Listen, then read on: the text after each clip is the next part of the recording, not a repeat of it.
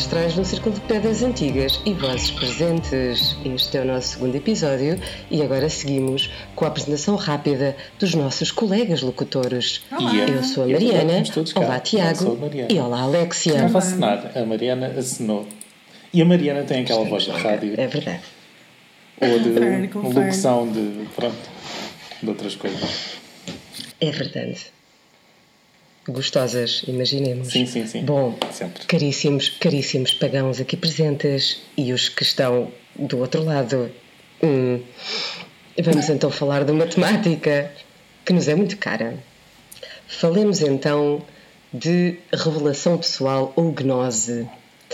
Uh, este tema de hoje foi bastante debatido antes de acertarmos nele. Uh, Escolhemos-lo porque é um tema que é, uh, é presente em qualquer pagão, em qualquer tradição que, que possa existir.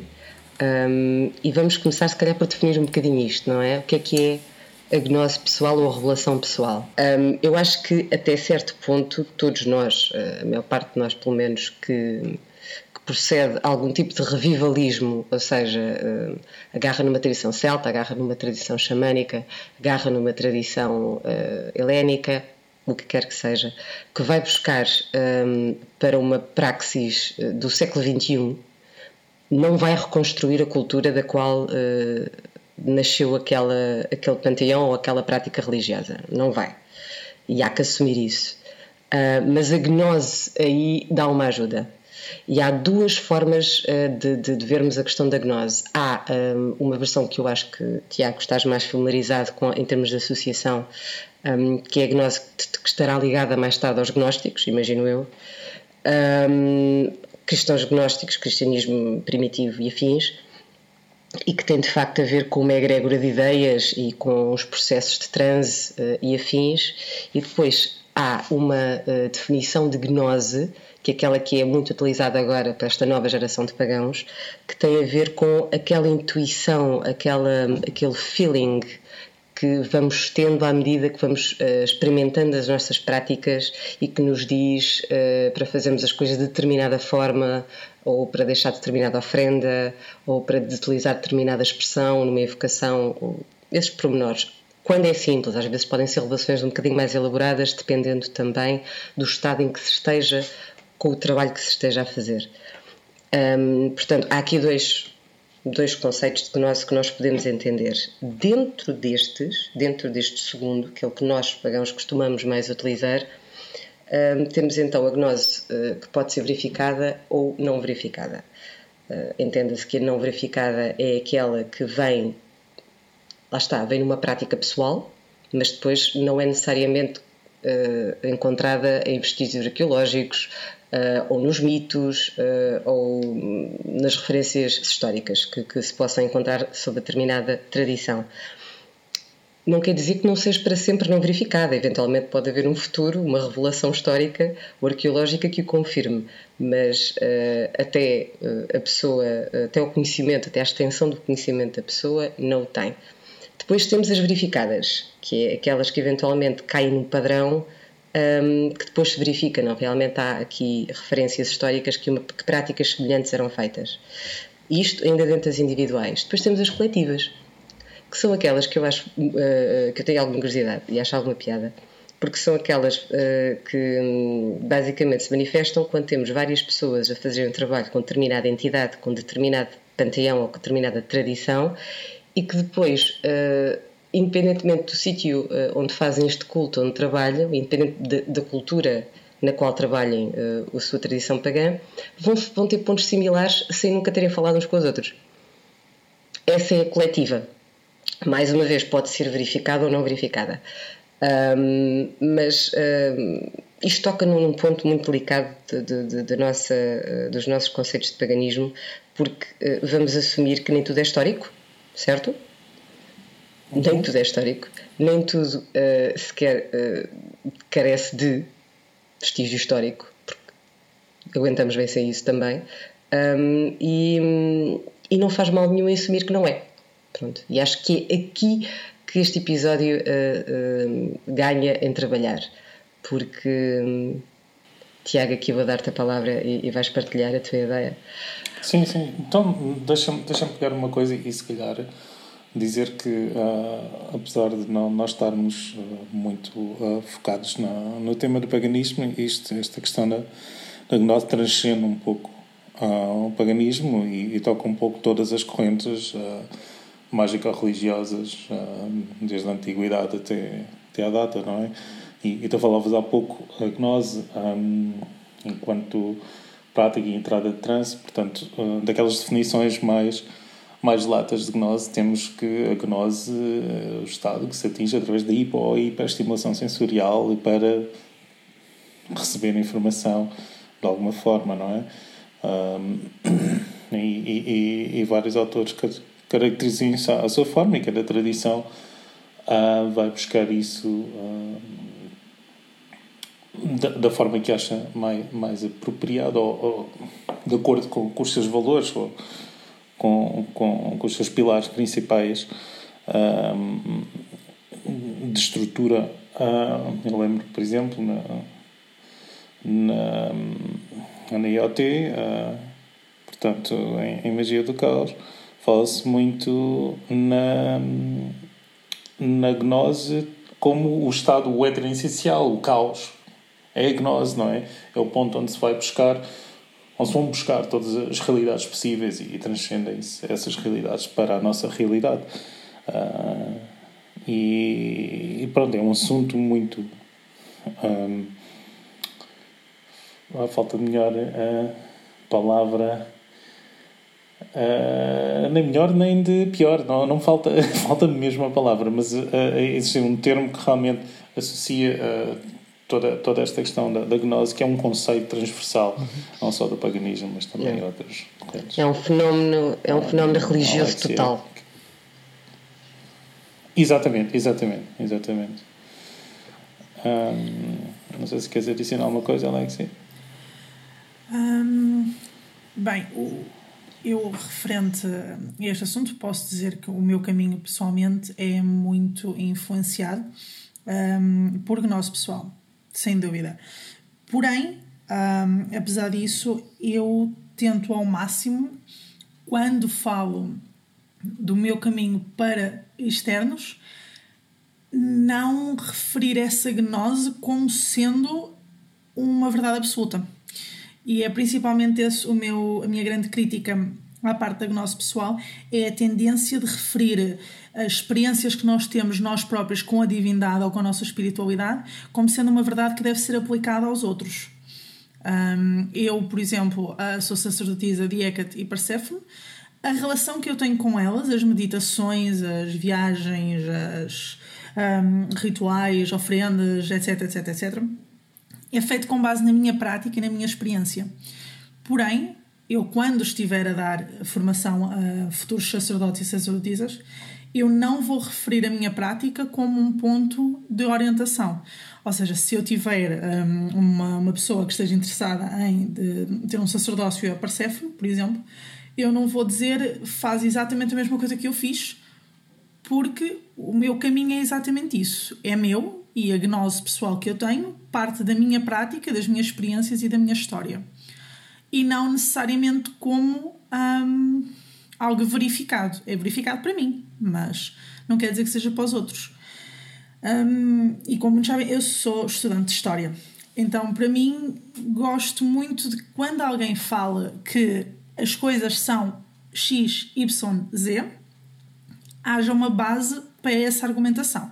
Ou seja, se eu digo que um, Hecate é uma deusa tripla, por exemplo, eu tenho de ter uma base que me diga, eu digo por causa disto. Existe um, registro que me comprova que Hecate é uma deusa tripla. Por exemplo, nós temos o conhecimento de que Hecate, na Grécia Antiga, era uma deusa um, no que nós hoje chamaríamos donzela. Ela não era um, uma deusa anciã, por assim dizer. Porém, em muitas tradições wiccanas hoje em dia, ela é vista como sendo uma deusa anciã, como sendo uma, uma velhota e historicamente está incorreto. Não quer dizer que não seja válido. Obviamente que é válido. As pessoas que se identificam com esse tipo de, de visão dessa, desta divindade devem, sim, se é isso que se identificam na sua prática, seguir com ela. O que eu critico aqui é virem dizer publicamente e abertamente em livros e noutras fontes, um, em livros e noutras fontes, que é a verdade absoluta e que é isto, ponto final e parágrafo. Essa é a minha principal um, questão em aberto com, com a gnose pessoal, é o facto de haver uma linha que divide a gnose e pessoal verificada pessoalmente com a gnose que é aceite por todos os praticantes. Ou seja, nem todas as pessoas conseguem fazer a distinção do que é uma experiência pessoal delas para o que é uh, uma experiência geral e que deve ser uh, aceite, não é sem criticar, mas quase sem criticar. Então, deixa-me deixa pegar nisto e já agora. Uh Há uma coisa que uh, eu noto que tem vindo a, mudar, e, e, eu vejo isto às vezes em proporções que, para mim parecem um pouco desmesuradas, e gostava da vossa opinião sobre isto. Então, a questão da, da gnose pessoal não verificada.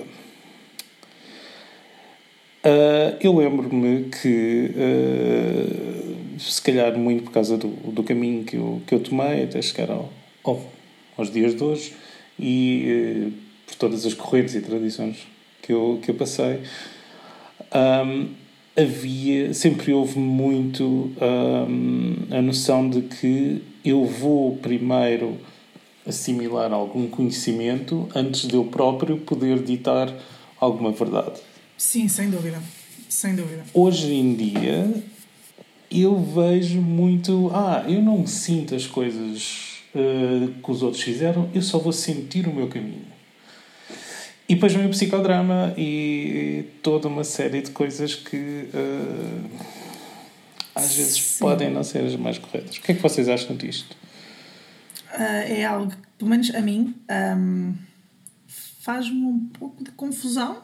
Um, porque faz-me confusão como é que alguém que não estudou, não sabe, não investigou, pode chegar à frente e dizer é X. Como? Não, não há, vamos, vamos ser realistas, não há necessariamente, pelo menos no paganismo, visões divinas, ou seja, os deuses não vêm à Terra uh, e dizem é isto e esta é a verdade e estão aqui os meus 10 mandamentos e a partir de agora a gente vai fazer assim. Eles falam uh, comigo. Não, isso não, não, não acontece. E eu faz-me um bocado de impressão, alguém, por exemplo, e, eu vejo isso muitas vezes. Eu já estou nas comunidades há já bastante tempo, já tive muita gente, quer no caminho mágico, quer agora, a vir-me pedir ajuda, e eu vejo esse padrão muitas vezes.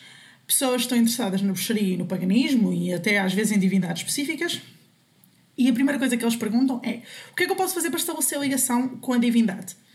E a primeira coisa que eu digo é: uh, vai ler sobre, lê, vê as fontes, vai aos livros, vai a sites, investiga, foca-te principalmente uh, nas fontes históricas, que é aquelas que tu tens a, a, verificação que, ok, a primeira vez que esta divindade surgiu, os primeiros registros que temos da existência dela, ela era cultuada assim, independentemente se gostes ou não investiga, vê como é que funciona. E só depois de absorveres toda essa informação, a informação de quem é a divindade, o que é que ela é, o que é que ela representa, qual é a sua história, quais são os seus mitos, é que a partir daí pode traçar um, uma ideia e, e começar uma prática. E realmente eu noto que há muita gente que não está disposta a fazer o esforço. Ou seja, querem um pouco uh, religião express. É chegar, pedir, cai no colo e fazer, e é a verdade absoluta e não há tanta necessidade de fazer o esforço e investigar. E a gnose, acaba, a gnose pessoal não verificada acaba por ter um papel maior nas práticas do que aquele que poderá ser suposto ter. Porque nós é a mesma coisa do que eu agora chegar e dizer que é que até a deusa do arco-íris. Vai muita gente que me vai rir na minha cara. Há muita gente que se vai rir na minha cara por estar a dizer isto. Se, for um pônei um pônei do submundo. Os cavalos estão associados a Hecate. Os, os cavalos estão associados a Hecate. Uh, mas é, é, é, completamente. Não é? É quase absurdo. Um, ah, e eu já ouvi coisas parecidas. Eu já ouvi pessoas a pegarem divindades uh, gregas, egípcias, nórdicas, whatever, e dizerem que os mitos são completamente diferentes. E quando confrontadas com a informação histórica, de olha, mas os registros históricos dizem isto, o argumento é são os novos mitos ou é a nova verdade ou outros argumentos semelhantes. E, a meu ver, antes de embarcarmos em alguma coisa, temos de estudar e saber que, no que é que estamos a embarcar. E depois aí sim, embarcar. Eu não vou fazer uma viagem de Porto a Lisboa sem olhar primeiro se vou fazer para Porto a Lisboa. Não vou apenas meter-me no primeiro comboio que me aparecer, porque posso ir para a Faro. Hum, para mim a lógica é a mesma. É assim, eu, eu acho que há uma série de coisas que nós estamos a, a, a falar e estamos a implicar com, com todo este fenómeno um, e eu vou só, vou só listar algumas. Uma delas é a questão da validade das revelações no caminho de cada um. um a verdade é que nós, enquanto pagãos, nós não temos uma unidade centralizadora que diga o que é uh, ortodoxo do que não é, o que é uma heresia do que não é uma heresia para o melhor e para o pior. Uh, isso é extraordinário uh, e significa que somos um open source em termos de sistema uh, de conhecimento. Não é uma coisa má, é uma coisa extraordinária. tal e qual. E é uma das coisas que mais se associam aos pagãos é esta necessidade, esta vontade, esta valorização da palavra liberdade. Mesmo em termos de, de, crenças e em termos de, de aceitação daquilo que é a sua verdade. Não há uma verdade, há várias. Dito isto, um, nós ainda somos produto de uma cultura que é monoteísta. Pronto, a verdade é esta. Um, portanto, a tendência ah, desta cultura é procurar o caminho que está certo. E por isso vão à procura também uh, das pessoas que uh, se assumem como autoridades, das pessoas que se assumem como uh, dominantes deste ou daquele tema.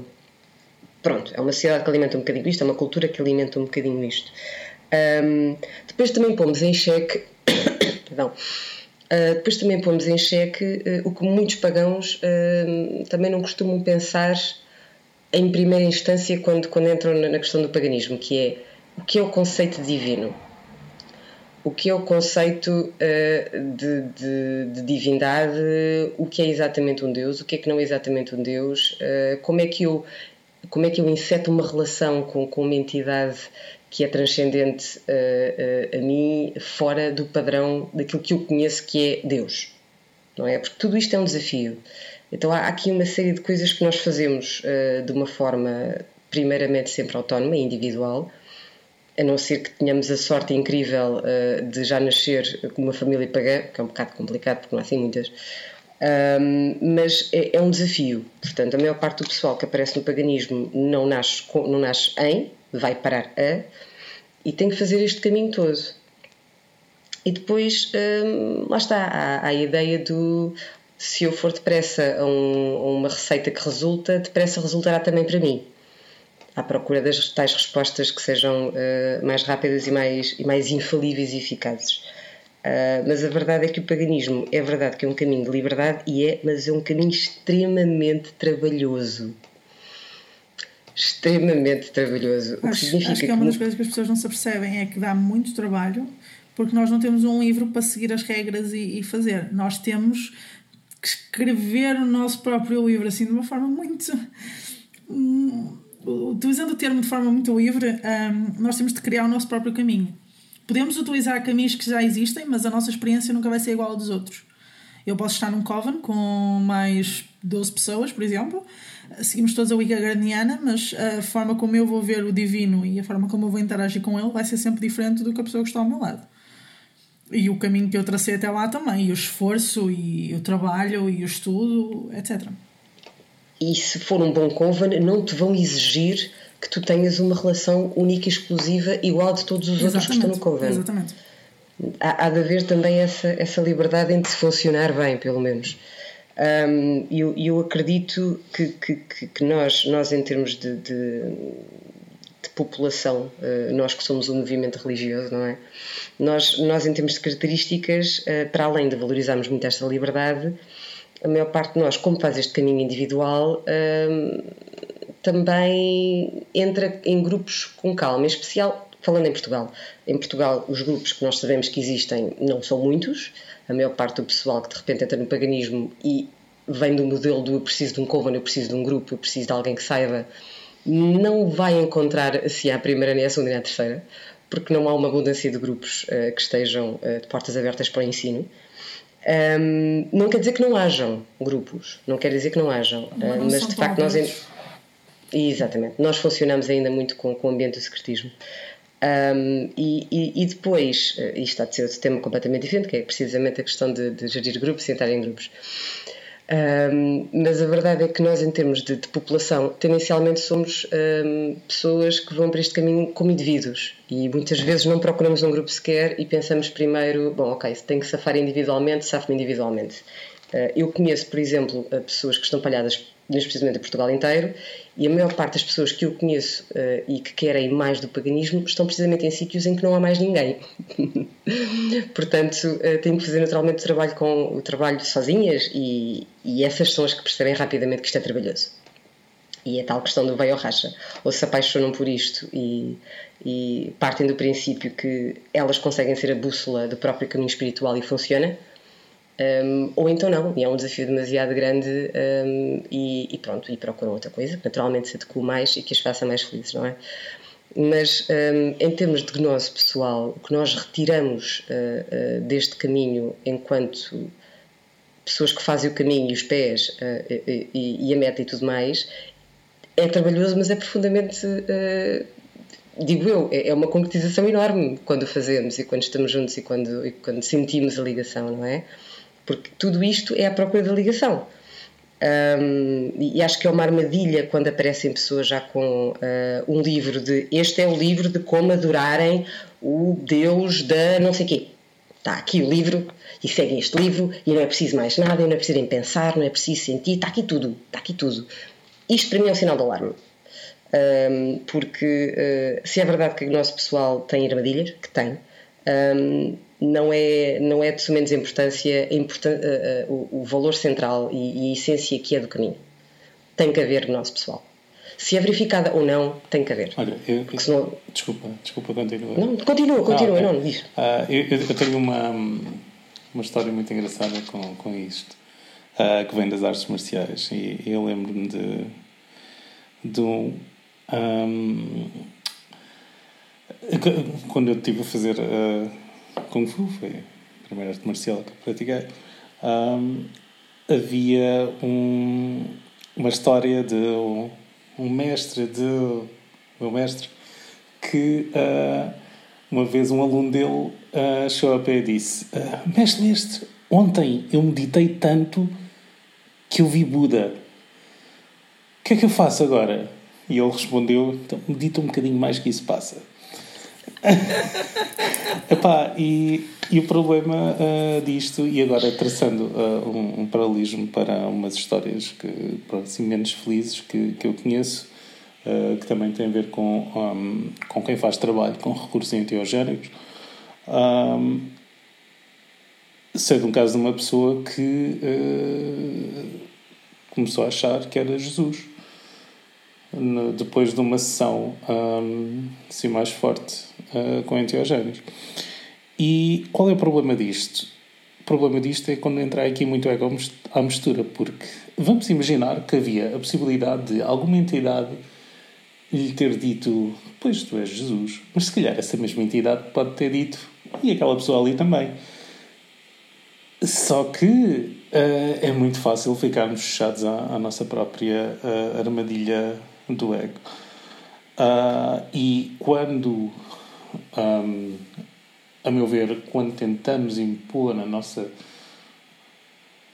gnose ou pseudognose pessoal uh, como não, não vou chegar ao ponto de dizer dogma, mas como uma verdade para uh, quem está à nossa volta, aí entramos em, em terrenos muito pantanosos porque uh, lá está, todos nós fazemos o, o, nosso próprio caminho, não é? Nós escolhemos uh, percorrer uh, aqui este este neste caminho por escolha própria, não é? Acho que é uma das, das, das coisas que nós temos aqui é, é, é livre arbítrio. e se o decidimos fazer, pronto, todos nós temos caminhos diferentes, experiências diferentes, valores diferentes e percepção diferente por causa de tudo isso que ele traz. E a minha percepção da verdade, lá está, como tivemos a falar até agora, é, pode ser completamente diferente da pessoa que está ao meu lado, que tenha até tido umas vivências uh, semelhantes. Um, e aí, para mim, entra o verdadeiro perigo, não é? Um, que é. Uh, lá está. Eu senti isto, eu sou aquela pessoa que tem aquela experiência que é maior do que toda a gente, portanto, aquilo que eu tive agora, esta revelação, é uma verdade. E tu há bocado começaste a falar, Mariana, com, utilizando a palavra revelação, e isto é um tema muito interessante, porque o que é que é uma revelação? Eu não sei explicar isto. O que é que a Mariana, the scholar, tem a dizer sobre uh, isto da revelação? Bem, a revelação um, é, é, precisamente eh, uma, vamos lhe chamar, à falta de outra palavra que funcione melhor. É, é uma verdade, é uma mensagem, é uma informação que tu recebes e que tu aceitas como sendo enviada de um, alguém do outro lado, a entidade que tu procuraste conectar. E isso para ti uh, é uma revelação seja um, a divindade que te, está, que te, possa dizer: Olha, uh, na próxima ofrenda traz-me vinho tinto do bom. Que eu gosto daquele, gosto da coisinha que está fora das promoções do continente. Assim, por exemplo, isto pode contar como revelação, meus amigos, pode contar. Tá. Todos nós sabemos ser... que quando vamos para uma cerimónia, eh, pacote não. Exatamente. Vinhos de mesa é que não, por amor de Deus. Bom, bom, bom, bom. Então, um, isto, isto, pode contar como revelação, mas também pode ser uma mensagem, num, estado meditativo profundo, um, uma mensagem que, que, que, que, por exemplo, te dê um pedaço de informação sobre uma situação no passado que te magoa, qualquer coisa como vais ficar bem, uh, confia em ti, caminha para a frente, estás a ir bem, qualquer coisa que nos acalente e que de facto nos dá um, nos dá um, um, empoderamento pessoal, não é? Porque a verdade é esta: a revelação é uma informação que chega até ti e que te empodera e que te dá poder de alguma forma, porque saber é poder, não é? Conhecimento é poder. Um, eu, eu, eu acho que, e falámos muito bem até agora das armadilhas que têm quando se misturam com o ego, é quando nós começamos a julgar uh, a realidade à nossa volta com a base naquilo que me foi revelado a mim a mim, na minha circunstância, no meu historial, uh, a mim que tenho os meus recursos uh, uh, e a minha história e a minha bagagem. Porque a verdade é que se assumimos que o nosso caminho espiritual é feito à medida de cada um, porque cada um trilha, não é? E a relação é, é interpessoal entre o divino e nós, então aquilo que nos é revelado é profundamente único e muitas vezes até intransmissível. Um, e, e, e, esta qualidade da revelação, esta característica de algumas revelações, um, às vezes na procura da afirmação pessoal, é posta de parte. E, e não convém retirarmos poder à gnose, porque não, não, não se retira poder a uma ferramenta destas. Quer dizer, vamos assumir a importância que a gnose tem para pagãos do século XXI. Nós não temos as nossas tradições, as que praticamos hoje em dia, nós não a temos em, em escritos e, e em uh, registros mitológicos uh, ou, ou, mesmo resquícios folclóricos de todas as tradições. Não existem. Nós sabemos que há tradições pagãs que têm uh, seguidores e têm tradições construídas atuais que não escreveram uma palavra e não, e não só, mesmo, mesmo as que têm, eh, algumas coisas podem vir a ser dúbias. Uh, por exemplo, eu sou, sou devota do panteão grego e, dependendo das divindades que eu esteja a ler ou a estudar sobre, eu posso encontrar mais do que uma variante. Uh, Perséfone é um excelente exemplo. Uh, toda a gente sabe a história de, do rapto de Perséfone. A questão depois é a análise. Um, porque depois vai haver muitas, muitas referências à vida de Perséfone enquanto rainha do submundo. Um, e enquanto, por exemplo, uh, no, no Inomérica de Meter fala que ela foi raptada e que levaram-na para o submundo e que infelizmente foi forçada a comer as, as bagas da romã e obrigada a ficar metade do ano no submundo com Hades e outra metade com a mãe uh, cá em cima. Um, justamente com Demeter. Um, e temos depois vários indícios um, de que o casamento que ela teve com Hades uh, até foi positivo. Hades é o único deus que não traiu nunca a mulher e a primeira vez que traiu, Persephone pisou um, a pessoa em causa e criou a planta da menta. E mesmo. E, por isso, há, há, várias, há várias teorias, há, há várias fontes. Por exemplo, eu no outro dia fui uh, verificar se havia ou não filhos entre Perséfone e Hades. E isso, há poucas referências de filhos de Perséfone. As poucas que há, uma delas, um, existe uma referência para ele ser filho de Hades, existe outra referência que ele é filho de Zeus, existe outra referência que ele é filho de Zeus mascarado de Hades. Ou seja, mesmo aquilo que nós temos registros históricos e que temos registros mitológicos e temos a dizer é isto, mesmo essas coisas podem ter mais do que uma variante há, há, várias variantes históricas porque o conhecimento não nos chegou completamente impecável, sem nunca ter sido alterado, sem nunca terem mexido. A própria Bíblia dos cristãos já foi reescrita e reescrita e reescrita e reescrita. Se calhar, se, se alguém inventasse uma máquina do tempo e fôssemos à altura em que os primeiros um, manuscritos da Bíblia surgiram, entre esse documento e o documento de hoje em dia era um borralhar para um palácio, não tinha nada a ver. Sim, a, a própria.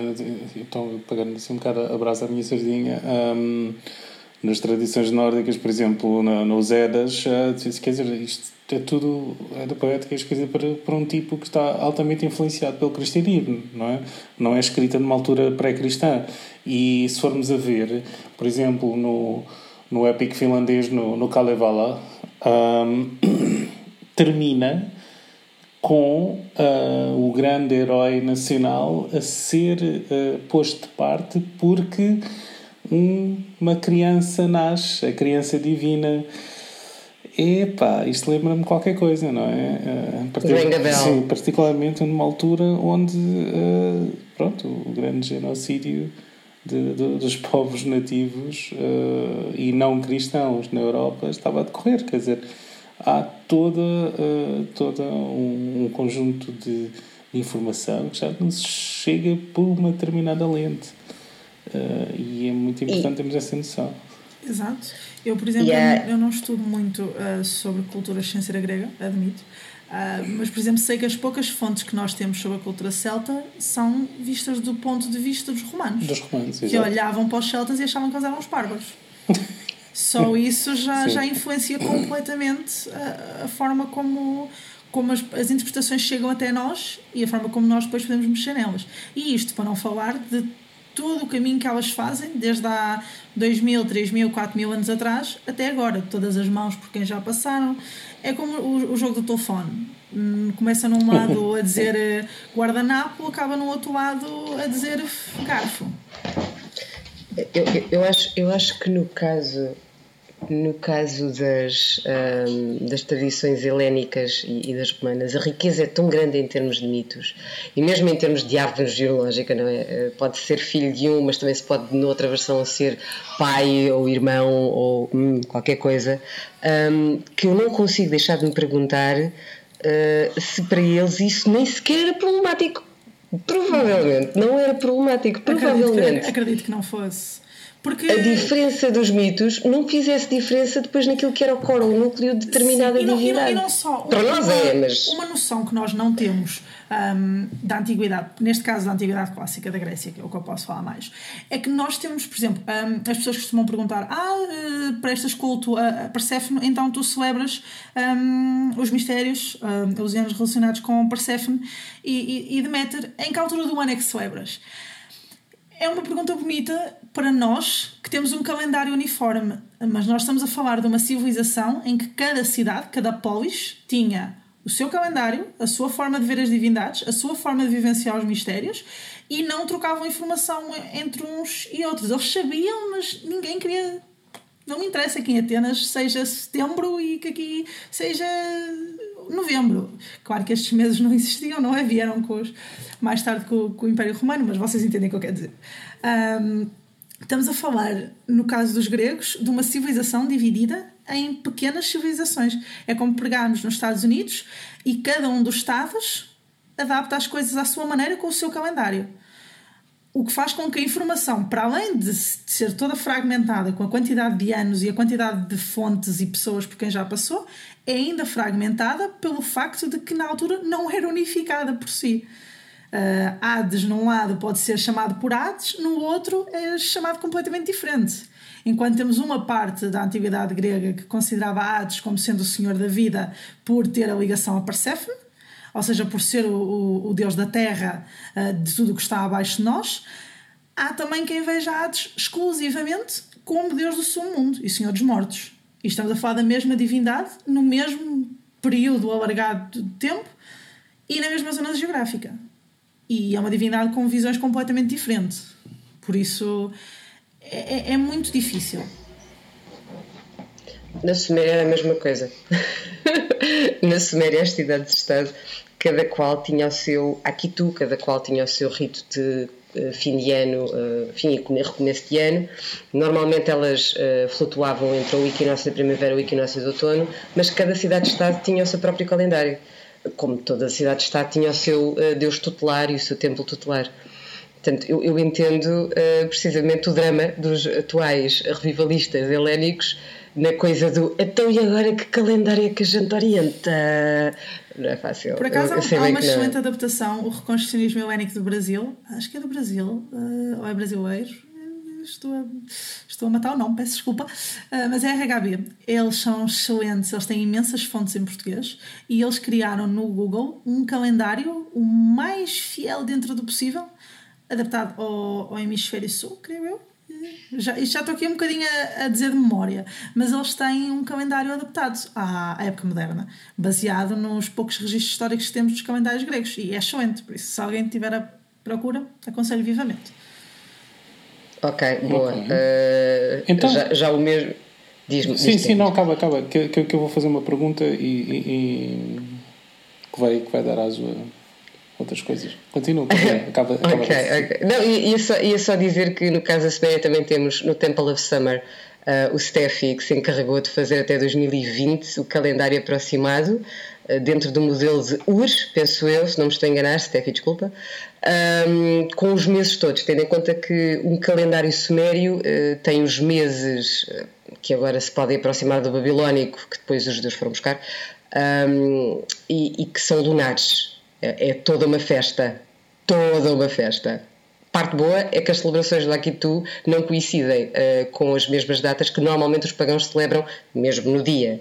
Ou seja, eu vou celebrar o meu Akitu não necessariamente em cima do equinócio da primavera, o que é bom, porque assim, uh, se os meus amigos me quiserem convidar para celebrações uh, de equinócios e afins, pronto, a Mariana está livre, não é? Porque já o Akitu ou vai ser ou já foi. Tranquilo. Diz, diz, Tiago, diz. Ok, então. Um Agora, uh, traçando aqui um, um, Agora vamos fazer um pouco de mitologia comparativa. um, vamos considerar esta questão da gnose pessoal. Então, e, e, ainda há pouco eu estava a falar no, no Kalevala, uh, vou, vou, vou pegar aqui no, no exemplo de Lemminkainen. Lemminkainen é um dos heróis que aparece um, no Kalevala. Um, assim muito fanfarrão e tal, uh, que eventualmente morre uh, e que mais tarde a mãe dele vai. Já agora, antes de morrer, isto tem uma história muito interessante que até poderia estar no Game of Thrones, que é muito parecido. ou seja, ele. Cuidado com os spoilers. Tá, Não, não, não, não, já é antigo, já, já são outras, ah, outras seasons em que, pronto, estava prometida a uma senhora, mas depois, ah, não, não, quero é outra, e a mãe diz, não, olha que isso vai dar cocó, mas eh, não, pronto, eventualmente ele morre. Uh, e então Como é a mãe, a mãe Exato. O que é que aprendemos aqui? O que é que aprendemos aqui? Que as mães é que sabem. As mães é que sabem. E senhores, uh, senhores desta vida, se vocês já se prometeram a uma senhora, epá, se depois correm para uh, cortejar outra, isso vai dar merda. Mas pronto, fica aqui o, o, o aviso. O apelo. uh, então, a mãe dele vai a, a, a Tuanella, que é a zona, o, o mundo dos mortos, né? que tem um rio, por acaso, onde é que eu já viste, e uh, depois encontram as partes do filho e uh, pronto, juntam, as, juntam lá o corpo e pronto, lá revive Uh, que pode ter aqui um paralelismo com N outras mitologias. Pois. Agora, tantas, todas tantas. estas, isto é apenas uma, uma pequena história e eu resolvi pegar nisto porque uh, se calhar para a nossa audiência o Kalevala não é assim tão conhecido e, e seguramente é menos conhecido que todos os mitos uh, nórdicos que vêm já da, da Península Escandinava na forma da poética, ou mesmo de alguma prosa, um, que são mais difundidas. E, e, e, esta parte, se calhar, não é assim tão conhecida, portanto, fica aqui um bocadinho de, um, de referências para, para depois uh, as pessoas verem se, se tiverem esse interesse. Eu recomendo, porque o Kalevala é, uh, sem dúvida, algo riquíssimo em histórias. Um, e não sei, eu sou, sou um grande apaixonado também pelo, por todo, por todo, por todo esse, esse universo e toda a cosmogonia um, que, vem, que vem nele descrito. Portanto, eu recomendo depois deixamos um, uns links para, para as pessoas verem uh, se tiverem esse interesse. Mas será que todas estas. Uh, esta e todas aquelas. Podíamos estar aqui a noite a falar disso e ainda sobrariam. Todas aquelas. Uh, correlações que existem entre uh, mitos diferentes, será que elas advêm de algum tipo de gnose pessoal que é partilhada uh, num, entre culturas ou, e que depois, não sei, de alguma forma chega a um ponto? Ou será que, e agora faço a ponte, uh, que não é a gnose pessoal, mas sim uma gnose coletiva? uh, verificado ou não, mas que uh, permeia uh, continentes, por assim dizer. O que é que vocês acham está, disto? Está em uma reflexão interessante. Faz-me faz lembrar aquela, aqueles dizeres do facto de que quase todas as civilizações de quase todos os continentes tinham pirâmides. Apesar sim, de não sim, haver sim. necessariamente uma ligação entre todas elas, todas elas tinham pirâmides. Os maias tinham pirâmides, os egípcios tinham pirâmides, etc. Oh, isso. Como em Troia. Troia ali ao pé do Sado. Sim, sim, sim, sim. Essa Troia, com o casino. A outra, a outra, a outra uh... não saber muito, coitado. Sim, exato. Estou-me aqui a pensar que os sumérios tinham os zigurates e os zigurates não eram propriamente pirâmides, mas eram, tinham um formato assim, parecido, mais parecido até com, um, com uh, os astecas e os maias do que propriamente os egípcios. Pronto, mas uh, coisas cuja, construções cuja oh, base é larga e que vai Pirâmides de socalcos. Ah, pronto, muito bom, muito bom. Está salvaguardado. Está salvaguardado aí, muito bem. Um, eu acho que essa reflexão é belíssima, Tiago. Uh, e eu, eu acho que tu tens uma, uma resposta bastante clara. Eu acho que uh, a, a súmula de todas as gnoses pessoais vai eventualmente bater numa gnose coletiva. Até porque uh, nós fazemos parte de uma criação e uh, a nossa vida é pautada pelos ritmos da natureza. E só isso já nos põe em sintonia com um padrão que é maior que nós. E só isso já é o suficiente um, para nos sensibilizar a padrões que são semelhantes a nós e toda a criação, um, e que eventualmente vão encontrar-se. Vai acontecer.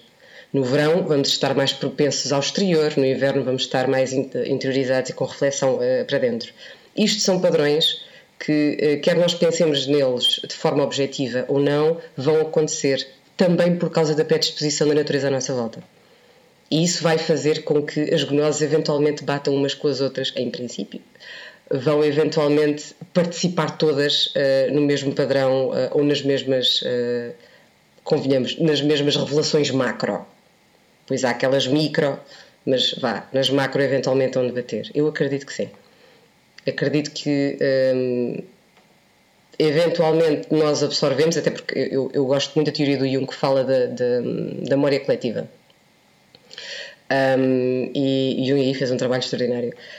Portanto, até que ponto é que nós, uh, com as nossas referências enquanto humanidade, não só enquanto indivíduos uh, de, de, deste século e, e, deste país que tem, séculozinhos que tem, e desta, e desta, desta Europa Ocidental, um, até que ponto é que nós somos a súmula de todas as aprendizagens da humanidade que vai para trás de nós, não é? Eu acho que aí os mitos são extraordinários, uh, porque como tu começaste muito bem esta, pergun esta pergunta, foste buscar o exemplo dos mitos. E há semelhanças em todos os mitos há semelhanças, há lições, há, há, códigos de conduta que normalmente aparecem, há alguns que não, porque claramente mais do que a gnose coletiva, a minha, a minha opinião é esta, é política. Acho que as culturas vão reforçando o seu código e a sua ideia de política e a sua ideia de valor cultural e vão reforçando isso nos mitos. E por isso é que determinado mito vai ganhar uma importância numa altura uh, em detrimento de outro, e por isso é que também os mitos alteram. Na Suméria nós temos muito isto, temos numa, numas alturas temos uma Inanna fortíssima, toda ela poderosa, e depois temos claramente um tipping da scale. E, e começas a ter uh, uns poderes que já lhe tinham sido atribuídos a elas noutros deuses. Podemos assumir naturalmente que, que isto também podia ser vivência de uma cidade-estado que tinha como centro e das outras que não tinham, mas mesmo isso se virmos depois no, esquema político, quando uma cidade-estado se sobrepunha, os mitos também sobrepunham dessa, entenda-se. Portanto, isto é tudo um jogo político extraordinário. E os mitos não são hum, inócuos a isso, também absorvem. E a forma como a religião, em especial das tradições politeístas, vai estar profundamente ligada ao Estado, também o vai servir. E por isso é que também vemos essas alterações a acontecer, algumas de forma mais clara. Babilónia então é claríssima. Quando aparece o deus Marduk e arruma a criação toda pela mãozinha dele, nós percebemos isto foi um salto político. E foi uma adaptação enorme. O Enuma Elish é Marduk e Marduk é o rei. Mas isto não retira a verdade do mito, nem, hum, nem daquilo que é as mensagens que estão por trás da construção mitológica. Elas estão lá na mesma mesmo que o protagonista se chame Marduk ou se chame Gilgamesh. A verdade está lá. Tu podes trocar o um nome para pôr o protagonista daquela, daquele trama político da altura no centro e para ele fincar o seu poder e a sua validade enquanto autoridade estatal, mas tudo o resto é mito. Tudo o resto é uma verdade que vai pertencer muito mais do comum dos homens, vai pertencer ao macrocosmos. Então, a resposta, sim, Tiago, acredito que, que então a gnose coletiva vai sempre influenciar as gnoses pessoais. Uh, quando muito, vamos bebê-las aí, quando estão a ser bebidas do sítio certo, pelo menos. Penso eu. Ok. Nós hoje estamos muito sérios. Nós estamos. Isto parece. É estamos, estamos. Um, é assim, eh, eu, eu, eu acho que este tema também prestava-se alguma seriedade, não é? Até porque Sim. íamos falar um bocadinho uh, da, nossa, da nossa perspectiva pessoal e da, da forma, na verdade, como, uh, como é que gerimos aquilo que, nos, que, que, que, é a relação com o divino que temos. Porque na prática as gnoses acontecem através da relação, não é? Uhum. Sem relação elas não acontecem. Então como é que nós avaliamos esta relação, não é? Uh, é, uma, é, é, é, um, é uma fonte contínua de informação, é uma fonte contínua de orientação? É, mas não é sozinha, como foi dito ao longo uh, uh, da nossa conversa nunca é sozinha, porque temos sempre as referências históricas, temos sempre o folclore, temos sempre os mitos, um, e, e, isso faz com que a responsabilidade seja enorme, não é? Se eu quiser sair uh, aí uh, e dizer que Hecate é a deusa do arco-íris e que Inanna é, é, a deusa das vassouras, vou-me arriscar, não é? Eu vou-me arriscar, como é óbvio. Tão bom. Uh, é, é aquela questão, é necessário na nossa prática pessoal termos um equilíbrio equilíbrio entre a nossa gnose pessoal, as nossas vivências, as nossas experiências e o que aprendemos delas, eh, mas também ter o equilíbrio de conseguir ter informações que tenham alguma base histórica ou mitológica, eh, em que possamos dizer que há ali uns alicerces. É como construir uma casa. Temos de ter alguns alicerces que nos permitam fazer a construção. A casa vai ser construída ao nosso gosto, um, como nós queremos, com as nossas visões, a nossa decoração, mas há que haver ali um alicerce que seja igual às outras casas para dar alguma segurança. Ou seja, é necessário ter uma base, neste caso, uma base histórica e mitológica. Um, é necessário, na nossa prática pessoal, termos esse equilíbrio e, ao mesmo tempo, quando assumimos cargos uh, de ajudar os outros e ensinar os outros, ter a noção de que as nossas verdades não serão verdades para eles, não invalidando as nossas, ou seja, as nossas experiências pessoais e a nossa gnose pessoal é sempre válida, sempre, para nós. Uhum. Para os outros pode não ser. E há que saber fazer essa distinção, saber que ao estar a ensinar outras pessoas, ao estar a ajudar as outras pessoas, o que eu posso fazer é ajudar a ter os mesmos alicerces que eu tenho, os alicerces históricos, os alicerces mitológicos, uh, dar fontes, dizer onde é que podem ir buscar essas informações, uh, dizer uh, os livros, os documentos, os recursos, etc. E dizer: olha, uma coisa que podes fazer é meditar, por exemplo. É teres um oráculo para entrar em contato com a divindade, seja o tarô, seja o pêndulo, seja as runas, à vontade. Dar as ferramentas para a pessoa conseguir alcançar a sua gnose pessoal e ao mesmo tempo estabelecer os alicerces da sua tradição pessoal. E saber e ter sempre na consciência de que a nossa gnose pessoal nunca será uma verdade para os outros, mas apenas uma verdade para nós. É conseguir atingir os dois equilíbrios. O equilíbrio na nossa prática, de não ter demasiado de uma coisa nem de outra, ah, ou ter demasiado de uma coisa ou outra, tanto faz, né? a prática pessoal de cada um, é como quiserem, mas ao falar ao público, ter a noção de que um, é necessário estabelecer a diferença entre o que é importante para nós e aquilo que pode ser aceito pelos outros. E saber fazer a distinção das informações históricas e mitológicas e daquilo que recebemos numa meditação numa sexta-feira à noite, por exemplo. Também engasguei com essa meditação da sexta-feira à noite. Okay. Ou outro dia qualquer da semana, eu não, não discrimino os dias de meditação. Eu acho que é da Freia é dia de Freia. um, eu acho que. acho que, acho, que, acho que nada vem do nada. Acho que esta, esta, esta expressão é importante quando pensamos em gnose, em gnose pessoal. Nada vem do nada. Nós não podemos inventar onde não há. Nós vamos sempre buscar qualquer coisa que existe. A natureza abomina vácuos e trata deles rapidamente. Um, nada se cria, tudo se transforma.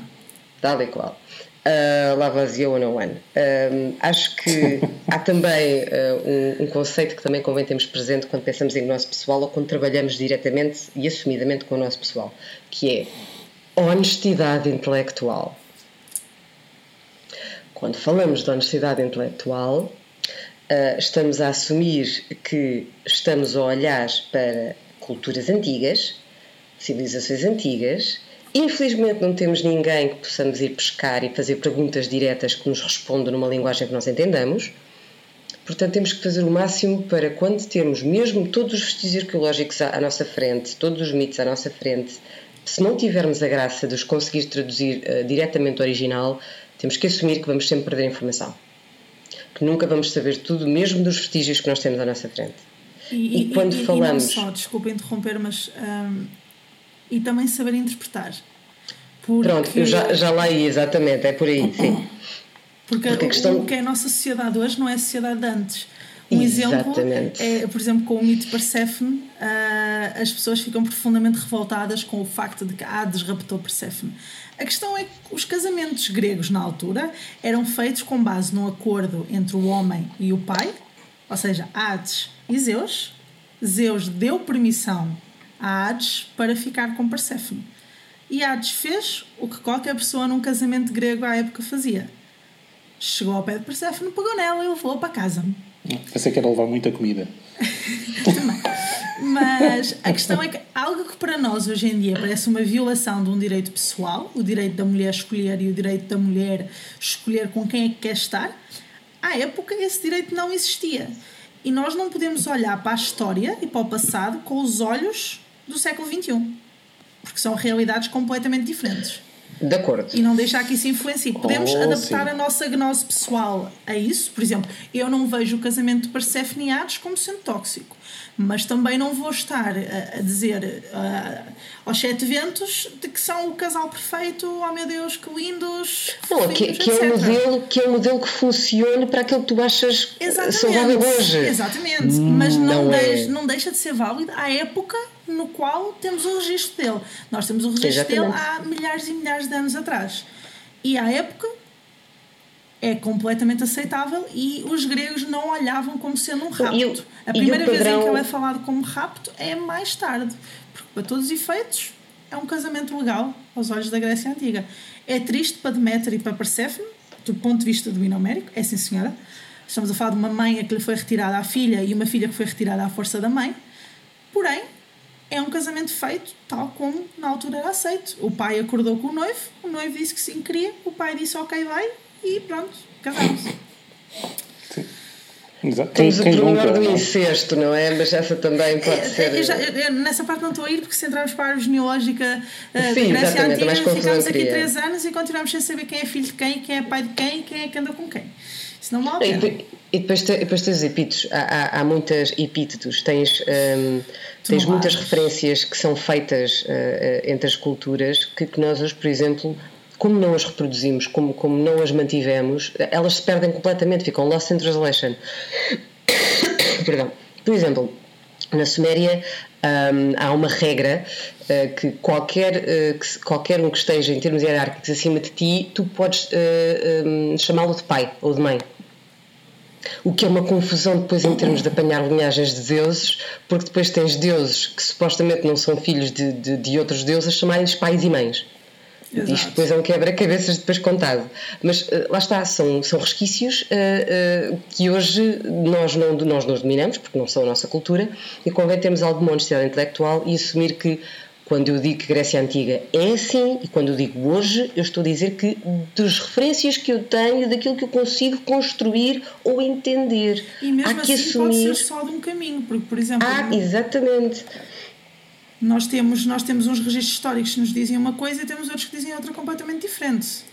E são os dois de relativamente do mesmo período histórico, entre, entre parênteses muito grandes, não é? Porque estamos a falar. Nós, quando dizemos período histórico na Antiguidade Clássica, não estamos a falar 10, 15 anos. Estamos a falar de 500, mil. Tal e qual. É? Contemporâneo. Exatamente. uh, então, há, há, há, que ter. Eu, eu, e uma coisa que eu aprendi, principalmente a estudar História, é que eu não posso deixar que a minha visão moderna e a minha visão de século XXI influencia a forma como eu estou a ver as informações históricas à época. E okay. isso é muito importante também na gnose pessoal, porque não podemos estar a demonizar na nossa gnose pessoal divindades, ou mitos, ou histórias, porque estamos a vê-los com os nossos olhos. Pegando aí, e juro que esta é a última comparação que nós fazemos da religião atual para, para a antiga, um, uma das coisas com as quais eu mais me debato enquanto reconstrucionista suméria, é que uh, pessoas que ligam prostituição sagrada à Inanna, ou aí estar. Já ouvi falar disso, mas por, onde, por, por, onde começar? Se haveria indícios uh, que apontam para sexo nos templos destas deusas? Sim.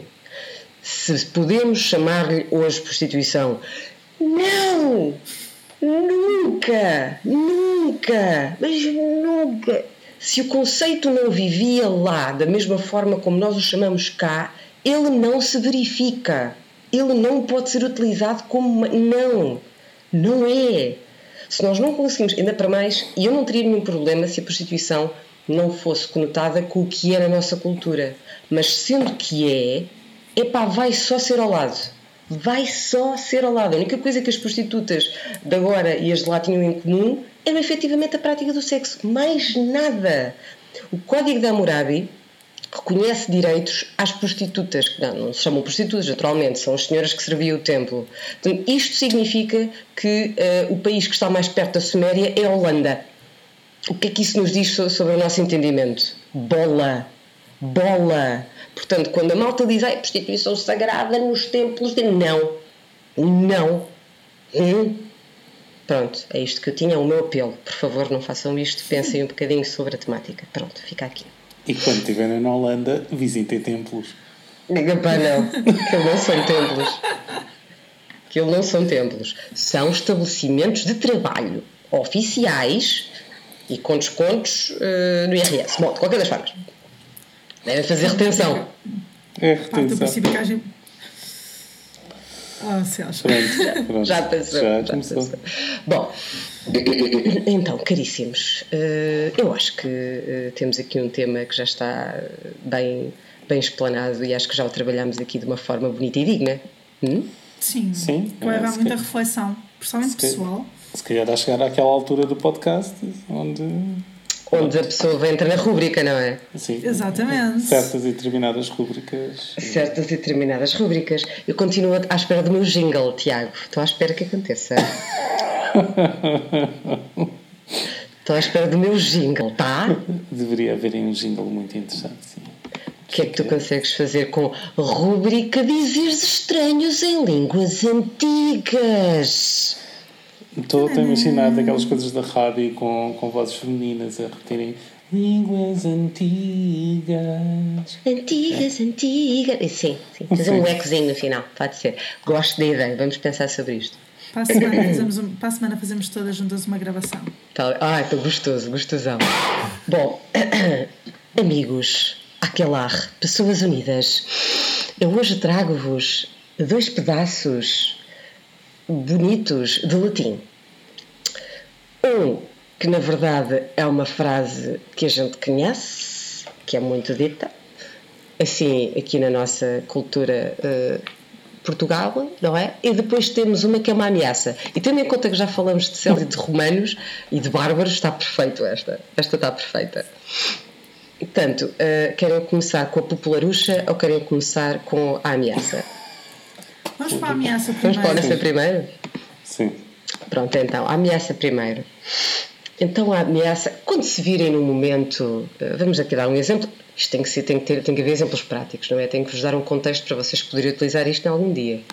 Vamos imaginar que vocês estão num ambiente de trabalho ou num ambiente que simplesmente uh, não queiram ser completamente compreendidos, mas que tenham coisas que queiram uh, mandar para fora, portanto, deixar sair, não é? Qualquer coisa como, por favor, uh, não me chateis se não isto acontece, qualquer coisa assim. Ou então, diretamente, põe-te num sítio qualquer que não aqui. Então, pode utilizar esta frase, ok? E esta frase é utinam barbari spatium proprium tuvum invadante. Hum? Hum? Que é como a quem diz que bárbaros invadam o teu espaço pessoal. Tenho que usar essa. Vamos repetir. Isso é muito bom. Vamos repetir. Utinam barbari spatium proprium tuvum invadante. Tá? Sabe, o que eu adorava era que viesse alguém que dissesse: não, não, não, a inflexão está mal feita. Eu estou Isso completamente, estou completamente uh, uh, Aberta a aberta a críticas. críticas. Por favor, sim, claro que sim. Façam desta rubrica uma coisa séria, porque ela de sério não tem grande coisa. Sim, sim, exatamente. Eu também fiquei triste porque ninguém comentou uh, a, minha, a minha frase em norueguês, mas pronto, está bem. Opa, é uma pena, bela frase. É uma pena. Percebes? Bela É uma frase. pena. Sim. Mas um E dia. por causa disso, não vou revelar o que ela quer dizer. Não! To- todos os desígnios divinos que vieram da minha gnose pessoal, ou preferir aquelas palavras, É? ficarão ah, no. ah, não há uma coisa qualquer de oblívio que se possa Eu ia dizer nossa éter, língua. mas também funciona. Éter? Será éter? Sim. No vácuo. Ah, não, eu pensei que havia uma tradução. Não há disto. não, não. Já- Não, há. Não, ok, pronto. Não, Tens o é, éter. É, é, é, ou o Skyrim. Piada. Ah, Tamriel for the win. Sim, exato, exato. Ahm, ok, ah, pronto. E- e- va- vamos pronto, ficar à espera, Tiago. Essa frase vai Vamos ter que sair. Essa frase, essa frase Sim. vai ter que sair. Frase épica. Só digo isto. Mas pronto. E agora, quem não souber do que é que estamos a falar, vai ter que ouvir o primeiro episódio. Exatamente, trabalho de casa. Cross promotion. Ora bem, agora temos outra frase que isto é para momentos mais cordiais, mais tranquilos, mais corriqueiros, que é quando estamos a tentar dizer a uma certa determinada pessoa ou pessoas que na verdade isto não é o nosso primeiro rodeo. Então, que frase é que podemos utilizar? Podemos utilizar a seguinte frase: Multianorum tornare polissunte. Que é como a quem diz: Isto são muitos anos a vir à frente. Tá bom? Ai, sempre que um bom cenário. Dá sempre. Isso é muito bom. Adorei essa. Foi a minha favorita. Portanto, multianorum Isso é tornarem bom. polissunte e vocês fazem aquele xanã em qualquer local. Em qualquer... E depois a malta, suqueito é latim.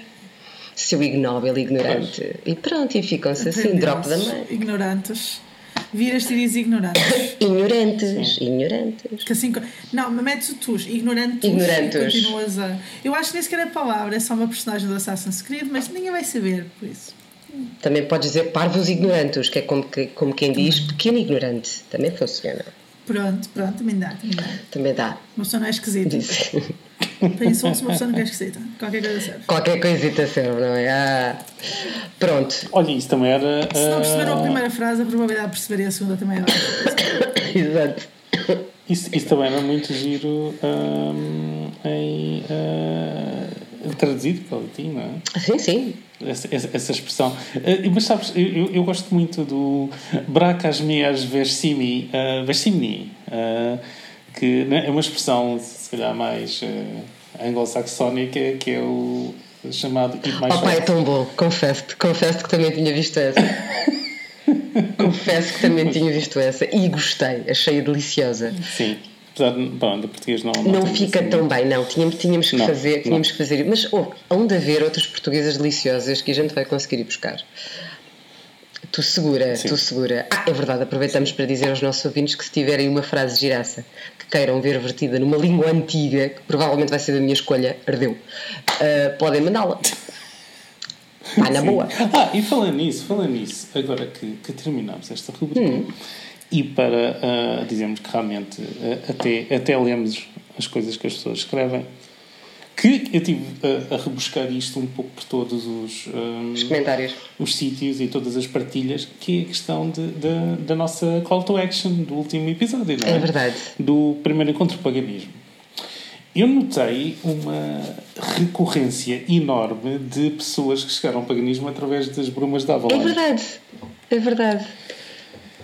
Que é curioso assumirmos que a, a senhora MZB depois diz: Ah, não, não. Na verdade. Isto agora do cristianismo é que é. Não, não, não. Na verdade, queima hereges porque eu Exato. vou virar para outro É sítio. como- Exatamente, sim. É como a. Doreen Virtue. Há muita gente que veio para o Sim, sim, exato, por causa exato. da Doreen Virtue e atualmente E depois tem que dar. é, aquela, é aquela velha do, do, do, do fazer xixi no, no prato onde deu para comer. Sim, sim. Se bem que, que a história com a. Aí é só. Pronto, é só parvo, não é? Mas ah, na questão da Mary Zimmer Bradley, há ali depois também umas relações com o companheiro, assim, um bocado. Sim. Sim, sim. Como Depois vamos fizeram, para as... como fizeram re- repensar eh, toda a biblioteca que tenho de, de sua autoria. Eu, pensar, eu, eu acho que há, há determinadas coisas. hum, vamos imaginar isto do ponto de vista da temática de hoje, da gnose pessoal. A senhora pode ter tido, e teve, teve um brilhante contributo e um construto enorme, e, e, e- e toda uma população que vai desde nova era até o paganismo, mais hardcore ou menos hardcore, devem muita coisa a esta senhora. Muita, muita coisa. Chegou até às pessoas certas, na altura certa, com a linguagem certa e por isso ela vai ter sempre um lugar especial hum, em termos de contributo uh, para nós, sempre. O que ela fez a seguir com a vidinha dela, opa, é com a gnose pessoal dela, é com a revelaçãozinha dela, é onde ela quis entrar em sintonia. É o caminho dela, não é? Temos que lhe dar essa, hum, essa graça e esse, e esse direito essa liberdade porque a concedemos em todos nós. E o caminho dela foi esse. E se o propósito dela foi passar pelas brumas da Avalon, deixar este trabalho e ir-se embora para outro sítio e voar, minha amiga, que sejas feliz, não é? E mesma coisa para a Doreen Virtue. Eu não tenho qualquer problema com o pessoal que passa de uma tradição para outra. É chato quando nessa passagem têm a necessidade de escamotear toda a bagagem que fizeram. Exato, é isso que eu ia dizer. Pronto. O meu problema, eu por acaso nunca me, nunca me senti atraída pelo trabalho da Doreen Virtue, porque ela trabalhava muito com anjos e. Não, obrigada. Ahm, mas uma coisa que me irrita profundamente é agora a demanda dela para tentar convencer as pessoas de que tudo o que ela dizia, fazia, acreditava, e os cursos e os livros, que é trabalho do demónio e do diabo e, e toda essa vendetta pessoal que ela agora tem contra o neopaganismo. Isso eu não concordo e critico. Agora, se ela decidiu eh, passar a ser cristã, budista, adoradora de um saco de batatas, não me interessa, porque cada um tem o seu caminho. Ahm, agora, andar a falar mal dos outros é que eu já não Eu, acho. eu acho, eu acho que isto também serve para, para reforçar também o nosso último apelo em relação à gnose pessoal, que é, ela é verdadeiramente eh, pessoal. Ela é, pode vir buscar um padrão coletivo, mas ela é pessoal e vale para cada pessoa. E se a gnose pessoal dela agora diz que tudo o que ela fez para trás não interessa e que toda a gente tem que ser salva, não é? É a cena dela. Hum, então eh, é só clara a ideia de que, bom, eh, claramente o pessoal, cada qual faz o seu caminho e nós não nos podemos colar a ninguém. Na prática é isto. Eh, e que toda a gente faz o seu caminho e ninguém é perfeito. E não podemos esperar que só por uma pessoa ter, ter escrito qualquer coisa que nos tocou e que fez com que de repente as peças encaixassem de uma forma perfeita, não quer dizer que essa pessoa saiba mais da tua vida espiritual do que tu. Exato. Portanto, tu vai gnose, tu vai gnose pessoal, tu vai. Que é bem. Que é bem. Tu vai que nós é muito bom. E que a gnose esteja convosco, tá bom? Que a gnose seja com Pronto. Então, e que me dizem? Vamos fechar este aquelarre com uh, uma feliz despedida até que feliz encontro nos encontremos outra vez? Sim. Exatamente. Uh... Epá, então agora fiquei sem palavras. Hoje é o dia de eu estar sem palavras. Ah. Um, mas uh, foi novamente um prazer estar convosco. Que venham muitas mais vezes. E, que, e convosco também, uh, ouvintes e ouvintes. Exatamente, ouvintes e ouvintes. Uh, sim, e, e esperamos ter-vos cá uh, uma próxima vez. E. E é isto. E é isto. então, pronto, um grande bem-ajão e que no próximo Calerre nos encontremos outra vez, saltitando alegres e contentes por entre pedras velhas e antigas chamando poderes ancestrais. Isso mesmo. Com força. Com força.